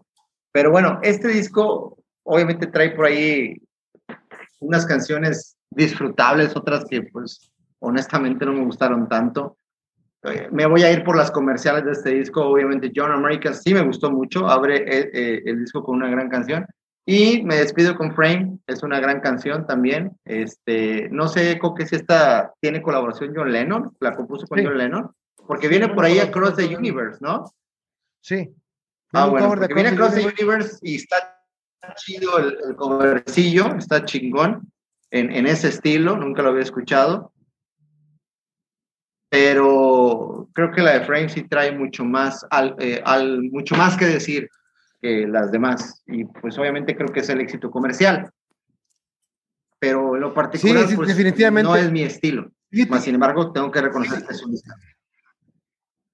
Fíjate que a mí ah, es un disco que ha ido creciendo. Cuando era rockero de chavito no me gustaba tanto, pero lo he ido entendiendo conforme he ampliado mis horizontes musicales, voy oyendo más hip hop, oyendo más soul, oyendo más RB. Este, y es un pinche discazo, cabrón. O sea, neta, la rola de Win es una rola increíblemente eh, tierna, güey. La de Fascination, puta, güey. Strange fascination takes a part of me. No, me, güey, me dan ganas de bailar y eso que yo no sé bailar y me caga bailar, güey. Este, la de Right, keeping it in the right way. Never no turning back. Never no turning back. No, me, Alomar se luce, güey.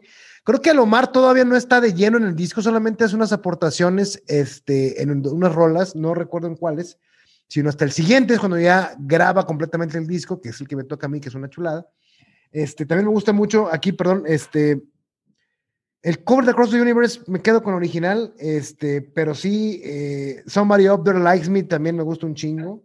Y la de Fame, pues es una rolota, cabrón. Y, llena de verdad, cabrón. La crítica de Lennon y de Bowie a la fama está muy chingona. Chéquenla.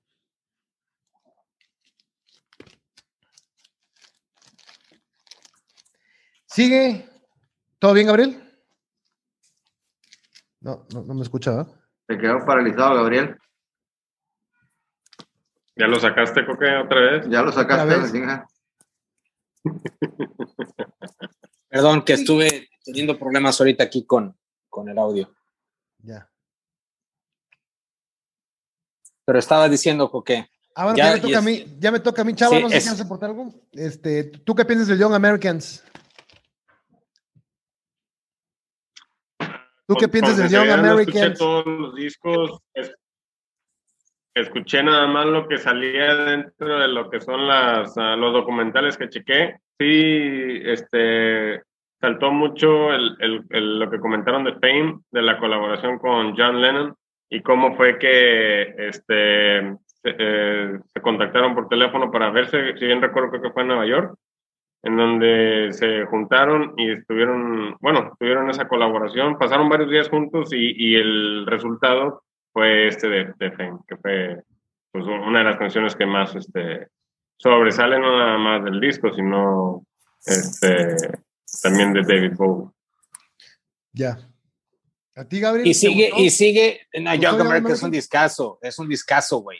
Este, en este es donde se mete a bares, ¿no? Yo creo que ya comentaste esa. Este, no, no, no, dale, dale, dale, en Filadelfia, eh, dale.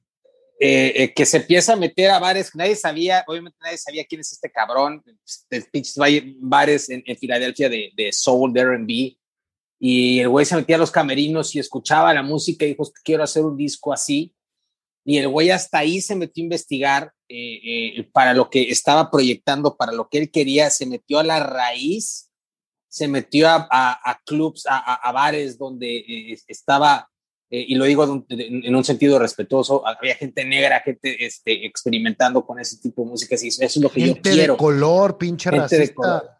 Cancel culture. Cállate, pinche albino de mierda. cancélenlo, cancélenlo. pinche whitey puto. Editarlo. pinche whitezican. Whitezican che Waxican, che blanquito, pendejo. Oye, este, pero él, quería captar, quería eh, llevar esa esencia al disco. Creo que lo logra muy chingón. Y creo que, si mal no recuerdo, creo que leí por ahí que él, él es el que sacó de esos bares a Luther Vandross, que se convertiría en, convertiría en un personaje de renombre en el género, que Luther Vandross. Por supuesto, güey este, sacaba músicos desconocidos de los bares, güey, y, los ponía a tocar en sus, en sus, en sus discos, güey, porque quería captar la esencia del género que estaba, eh, que estaba eh, experimentando. Situación que también sucede en este discazo del 76. Este sale en el 75. Prácticamente Bowie sacó un disco por cada año en los 70s y todos son unos pinches discazos. Nadie en la pinche historia ha hecho ni volverá a hacer eso, güey. Y en el 76 saca esta joya que se llama Station to Station, David Bowie entrando a una cámara de sonido. Este, seis rolitas nada más, seis rolitas. Eh, este disco me encanta, para mí es mi favorito. Así como en el 75 eh, abarcó el, soul, aquí se mete al funk, pero un funk muy, muy chingón. ¿sí? La, la, la primera rola que es Station to Station es una cosa épica de cerca de nueve minutos, chingonométrica, ya con un nuevo alter ego de Thin White Duke. Este, Bowie de hecho llegó, creo que a Alemania, o no, recuerdo si fue a Alemania o Inglaterra haciendo el saludo nazi, situación que le causó eh, bastantes problemas por haber hecho esto, pero se entendía que el Thin White Duke era un tipo fascista, era un tipo intolerante, era un tipo egocéntrico, este, y se metía tanto en los personajes que pasaban a ser parte de, su personalidad, ¿no? Que fíjate, curiosamente acabo de ver una, entrevista con, Will Smith en la que te, comenta sobre las desventajas del, del method acting. No sé si han oído hablar del method acting en el que supuestamente te sumerges en el personaje, no solamente cuando estás en cámara, sino también fuera de ella. Y dice que una de las cosas malas del method acting es que te das cuenta que también lo que tú crees que eres es solamente otro personaje más, cabrón. O sea, dice, lo malo de ser method acting es que te das cuenta que lo que tú crees que eres tú, no eres tú, es otra actuación más tuya. Interesante, se me hizo bastante interesante esto. Y bueno, les recomiendo Station to Station, Golden Years. debiste haber escuchado cuadros dentro de cuadros. Cuadros dentro de cuadros. Golden Years, viene Golden Years de este. De, que se le compuso a, Elvis Presley, pero pues al parecer Elvis la rechazó y la terminó cantando él. Word on a Wing, en donde se escucha un Bowie suplicándole a Dios que le diga cómo encajar en el esquema de las cosas que él tiene planeadas. Un tipo que ah, en Station to Station habla de la cábala, acá habla de un cristianismo este, eh, eh, expreso, ¿sí? En TVC 15 critica la, televisión, es la, es la rola tal vez menos menos genial del disco, pero es muy buena, trae un muy buen riff. Eh, Stay, que trae un riff que hizo Carlos Salomar, que está mamalón.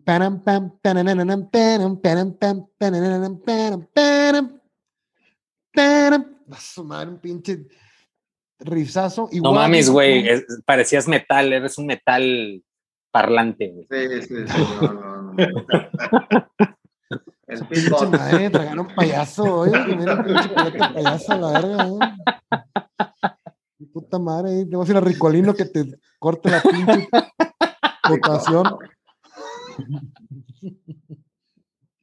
Por un momento me transportaste a los ochentas con Loca Academia de Policía y dije, no mames, güey, reencarnó en el negro que hacía estas mamadas. Casi así, igualito. Pero Rolota, stay, stay, un cover de stay, Simón. Un cover de Nina Simón donde dice el vato, acá, don't you know your life itself. No, no, no, una pinche feeling, güey. A mí me encanta este disco. Puedo llegar a decir que es mi favorito de David Bowie. Y una anécdota que me encanta contar de esto es de que el vato no se acuerda de haberlo grabado de lo drogado que estaba. Es- vivía en Estados Unidos, se había separado ya de Angie y estaba metido en un, un pinche puto este rush de cocaína, pimientos y leche, güey. Era lo único que consumía el vato, güey. Solo consumía cocaína, pimientos y leche, güey, y llegó a pesar 45 kilos. No quiero cabrón. saber por dónde Era un pinche palo. El pimientos. tipo no sabe. Pero no, y dato importante, la leche con los pimientos, o sea, licuaba la leche con los pimientos, ¿no? Ah, fíjate que no sé. Solo sé que se le antojaban en su viaje leche y pimientos. No sé si se aventaba una pinche salsita de leche y pimientos o si se los comía por separado. No recuerdo el dato exacto. Pero de que su dieta eran pimientos y leche, eso sí es un hecho. Este, Lo único que se acordó fue el ardor de culo después de... Del you know. sí. La gastritis que le dio esa madre. No sacó, saqué un disco, puta, pero pues, ¿por Ah, dónde? qué imagínate, güey. Imagínate no acordarte de haber grabado una chingonada de estas, güey. No mames, está cabrón, güey. Aquí, cualquier dato que yo diga está basado en este disco, David Bowie, una extraña fascinación de David Buckley. Cualquier cosa que digan que no es cierto, por favor, reclámenle a este autor. Este, chulada, se lo recomiendo bastante. Gabriel, te toca. Y bueno, en, en este caso, sigue para mí el mejor disco. Digo, ahorita estamos hablando de los primeros 12 años de Bowie, es el 79. Y para mí el mejor disco de la década, aunque Coque siga diciendo que su gallo es Station to Station, para mí es el primer disco de la trilogía de Berlín. Se conoce así porque los siguientes tres discos fueron grabados en Alemania, en Berlín. Y Se fue, se- fue, se fue con Iggy Pop a, a- a- a- ¿cómo se llama? A rehabilitar, a, a rehabilitar, a alejarse de las drogas. Sí, los dos estaban, los dos estaban metidísimos en las drogas, güey. No, sí, Iggy Pop, de hecho, había dejado los Stooges en el 73 y ya estamos en el 77 y no había hecho nada porque estaba metido en un pinche cagadero de drogas y putería y todo. Entonces le dice, oye, güey, rescátame. Y dice, pues yo también necesito ayuda. Y se van a, a- a Alemania, donde era más difícil, creo, el acceso a ese pedo. Y se van a grabar. En el 77 sacan dos discos Bowie y dos discos pop, güey. Se vuelve muy productivo ese año. Y discos muy chingones, muy chingones. Empezando por este que Gabriel dice que es el mejor. Yo digo Pues en- Second Close, pero ¿cómo se llama? en, en, en, en, en este pedo hace una puta maravilla de disco. Y la neta, Coque, sabes mejor la historia que yo de, de, de, de Varsova. No sé si es Varsova, Varsova Wa- Warsaw, Warsaw, o Varsov, ¿no? Pero qué, qué pinches canciones. Empieza con un intro que es Speed of Life. Y empieza Breaking Glass, que es una rolota, What in the World, Sound- and Vision. Este, y siguen, bueno, rolotas, Be My Wife, Always Crashing. Pero entra en la última parte del disco, que son cuatro canciones. Prácticamente las cuatro son instrumentales, la última tiene un poco de letra, pero no mames, qué pinches rolotas. Con esas rolotas instrumentales cierra el disco. Y, y, la canción de Varsovia la que tengo entendido que compone viendo el muro de Berlín e imaginándose una historia de amor. No, no, no, no, ese es Heroes, en Heroes. En Warsaw la compuso imaginándose el bombardeo de Alemania a Polonia del Blitzkrieg que le hizo Alemania a Polonia. Este, en Heroes es cuando, cuando la de Heroes la compuso el verso cuando vio a Tony Visconti besándose con su novia sobre el muro y le dijo y, y escribió la de la parte de Heroes donde dice este eh, I remember standing by the wall, the guns uh, float above our heads, and we kissed as we nothing could fall. Esa fue la parte de, de, de, Heroes, pero la de Warsaw se inspiró en el ataque a, a, Polonia por parte de los alemanes. Y en realidad la escuchas y cierras tus ojos y puedes ver una zona de guerra devastada. Es increíble esa canción. Digo, quiero empezar diciendo que el disco se llama Low, pero en sentido estricto se llama Low Profile. Eso es lo que quiso hacer Bowie con esta foto. Low Profile era, era el, la tirada, pero lo dejó en Low y esta portada. Y ya lo produce Brian Eno. Brian Eno, eh, ya había comentado con YouTube que es un genio de la producción. Este, era, eh, formaba parte de, Roxy Music. Se sale y empieza a hacer sus chingaderas. Yo mamo a Brian Eno. La verdad es que sus discos solistas son una chulada. El padre de la música ambiental. Dice Brian Eno que el secreto de la música ambiental es que aparente, aparentemente no suceda nada, pero en realidad esté sucediendo todo. Eh, y, produce este tipo de estos discos y es gracias a la influencia de Brian Eno que la segunda parte del disco es completamente instrumental, ambiental, y existen joyas como Warsaw, pero todo el disco es electrónico, eh, ambiental, eh, envolvente, es toda una experiencia este disco. mis, siempre estoy entre Station to Station y este para saber cuál es mi favorito, siempre me peleo yo conmigo mismo. Este, nunca me gano porque soy bien chingón. Este,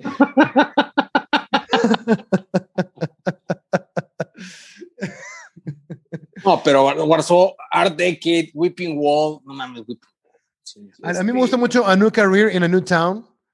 Me encanta esa. Be ah, My Wife. Always Crashing in the Same Car, O sea, siempre los, los títulos sardónicos de David Bowie siempre tiene un humor de un humor muy retorcido, tiene un humor muy muy muy agudo y muy retorcido David Bowie y hasta en los títulos en sus letras lo ves, ¿no?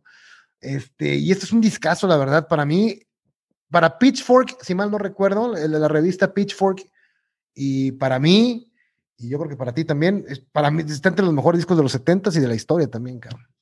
No, es un discazo, para mí es un mejor disco de Bowie de esta época, pero, pero por mucho.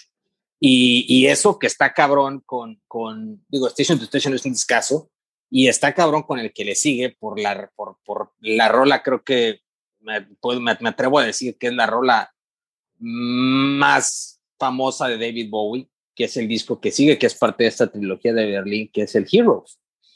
Y lo saca, el, tengo entendido que lo, lo, lo saca el mismo año que lo. Sale en enero, en, febrero, por no me acuerdo, en enero creo que del, del 77, y este mismo disco a final del 77 lo saca. Este, y no mames, qué discazo, cabrón. Heroes, la rola yo creo que más icónica, a lo mejor la más eh, eh, eh, no quiero decir sobrevalorada, pero a lo mejor sí desgastada, pero, pero qué, qué belleza de canción, cabrón. Qué belleza de canción. La única que lo, platicamos, yo quitaría es Beauty and the Beast, pero de ahí en fuera, Joe the Lion, Heroes, Sons of the Silent Age, Blackout, este, Vito Schneider.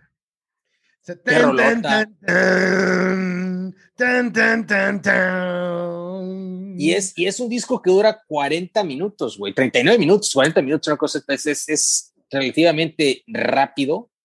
Eh, Blackout, ya, ya, lo comenté, Rolota, Sense of Doubt. Sigue, sigue con la misma línea de mitad instrumental y mitad con letra. Sí, sí, sí, sí, es correcto. Y, y qué rolotas instrumentales también, cabrón. Qué rolotas instrumentales, güey. Este, la verdad es que es un discazazazo, pero yo sí me quedo, pero por mucho con, con, con Low. Disfruto mucho Low. La atmósfera que te mete Low es muy cabrona. Esta no me mete tanto, tiene, tiene muy buenas rolas, un gran disco, gran, gran disco, pero Low me envuelve muy cabrón de inicio. No, no, no, no, es para cualquiera este disco, o sea, la neta, mira, siento que son como polos opuestos, así como algo así como OK Computer in Rainbows. La portada es icónica, la portada es, es icónica, la pinche portada, pero te das cuenta, son como, como un, el yin y el yang que hablaba Fantini luego, que siempre buscaba Bowie, no sé, el color y, el blanco, y, lo opaco de otro. Y, creo que, y, se ven las atmósferas, lo, lo colorido y lo, y lo, y lo, lo sombrío del otro, se ven en, tanto en, en, lo físico como en lo, en lo, en lo etéreo, ¿no? Como en lo, en lo abstracto. Este. A mí me gusta mucho The Secret Life of Arabia. Me gusta mucho Beauty and the Beast, Joe the Lion, B2 Schneider, fascinantes. Y finalmente, este, el tercero en la trilogía me toca a mí, que es Lodger, que se me hace el disco menos afortunado de los tres de la trilogía de Berlín. Es un disco del 79 con el que concluimos por fin este pinche programa. Este, Es el disco de los que menos me gustan de David Bowie. A lo mejor creo que pecó de experimentar en este y, y tiene rolas muy buenas, pero también tiene rolas que yo eliminaría por completo incluso de la discografía de Bowie. Mis favoritas aquí, digo, la portada es una portada también muy chingona aquí, una especie de Bowie, este, como que se cayó de un edificio o algo así.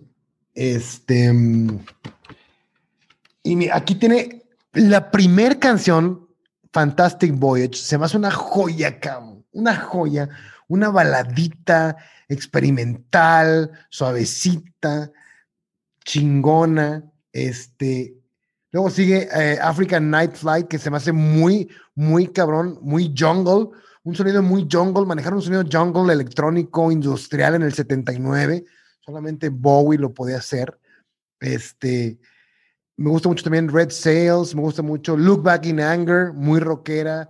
Eh, DJ, que habla sobre I am a DJ, I am what I play. Eh, Boys Keep Swinging. me gusta mucho también la de Red Money, me gusta mucho Red Money. De hecho, esa rola es de, de, Iggy Pop. La tomó la melodía David Bowie y le puso letra. La rola es este, original de Iggy Pop, se llama Sister Midnight y está en el disco de, de Idiot del 77. Y Bowie le pone ahí su letra y está muy chingona también. Es un disco que definitivamente vale la pena checar. Maneja, sonidos arabescos en la de, en la de Assassin. Maneja sonidos arabescos que ahora que lo estaba escuchando pude distinguir la influencia de este disco en el de Radical Sonora de Enrique Bumburi, el primer disco solista de Enrique Bumburi del 98, donde tiene una rola que se llama Negativo, en la que dice discos de Elvis y Bowie rayados, y el sonido arabesco eh, que maneja Bumburi en ese disco eh, viene aquí completamente en este disco, cabrón. O sea, es increíble. A mí me encanta en lo personal ir descubriendo las influencias de sus artistas favoritos, ¿no? O sea, el saber quién influenció a tus los héroes de tus héroes, a mí en lo personal me, encanta. Y sí lo recomendaría, es el menos chingón de la trilogía de Berlín, pero todo disco de David Bowie vale la pena checar, porque siempre tienen algo que ofrecer. No sé qué piensan ustedes.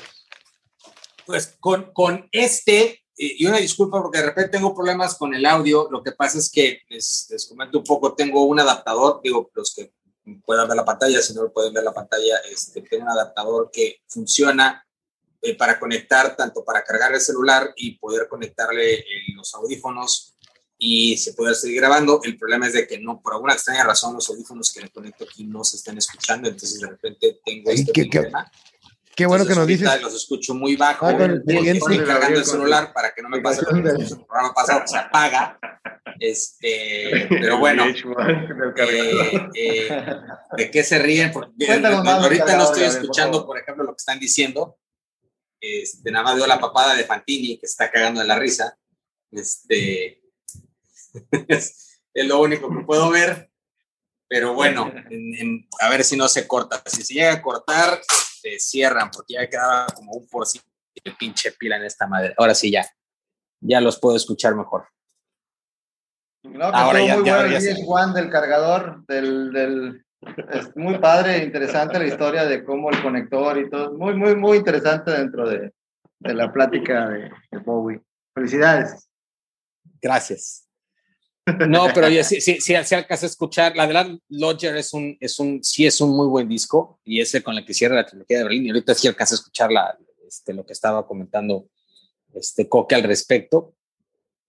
Y de hecho, yo tenía una pregunta, porque a mí me llamó desde que la, primera vez que vi el disco, porque nunca he visto otra, otro título de una canción igual, que se llama Look Back in Anger.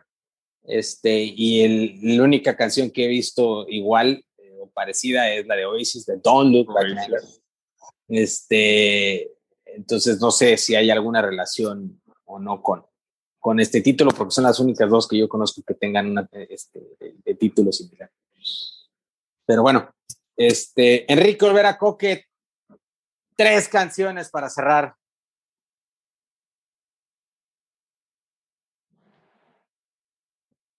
Ya se fue. Ya se fue Coque.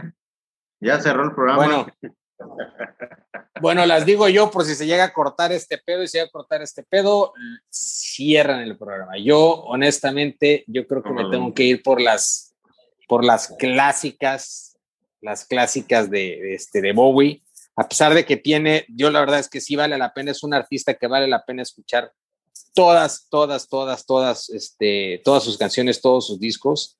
Eh, la verdad es que este, sí hay algunas que puedo recomendar para la gente que no lo conozca o los que quieren empezar a incursionar en el mundo de Bowie.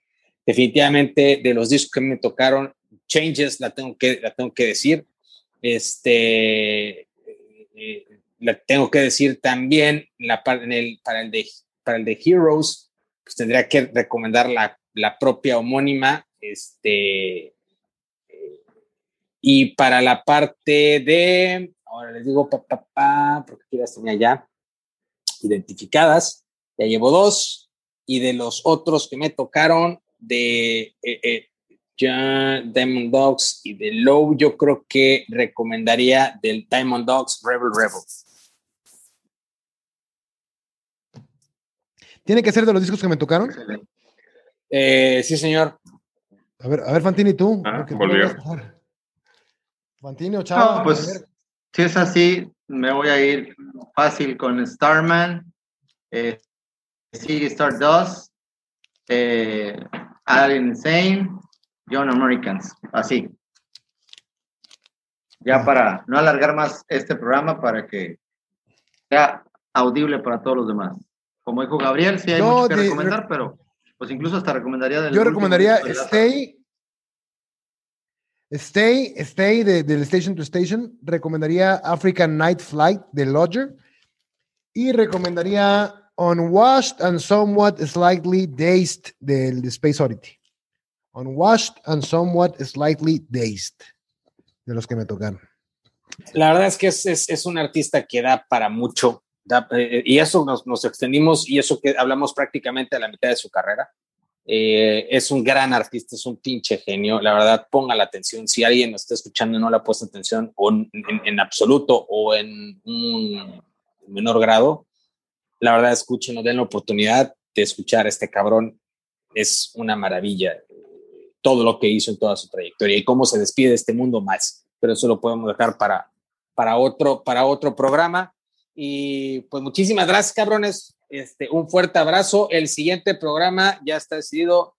Una banda, una banda tamaulipeca, división minúscula. Y tendremos por ahí un invitado. Este, ya lo, lo, estaremos presentando en el programa que sigue. Sí, pues, cabrones, un fuerte abrazo. Muchas gracias. Mismo Enrique Olvera Coque, Chava Zamora, Claudio Fantini. Nos vemos la siguiente semana. Suerte, cabrones. Cuídense. Escuchen a Un Bowie. fuerte abrazo. Escuchen a Bowie. Por favor, se los imploro, se los ruego, se los suplico. Escuchen a David Bowie. Siempre. Les mando todo lo que me sobra.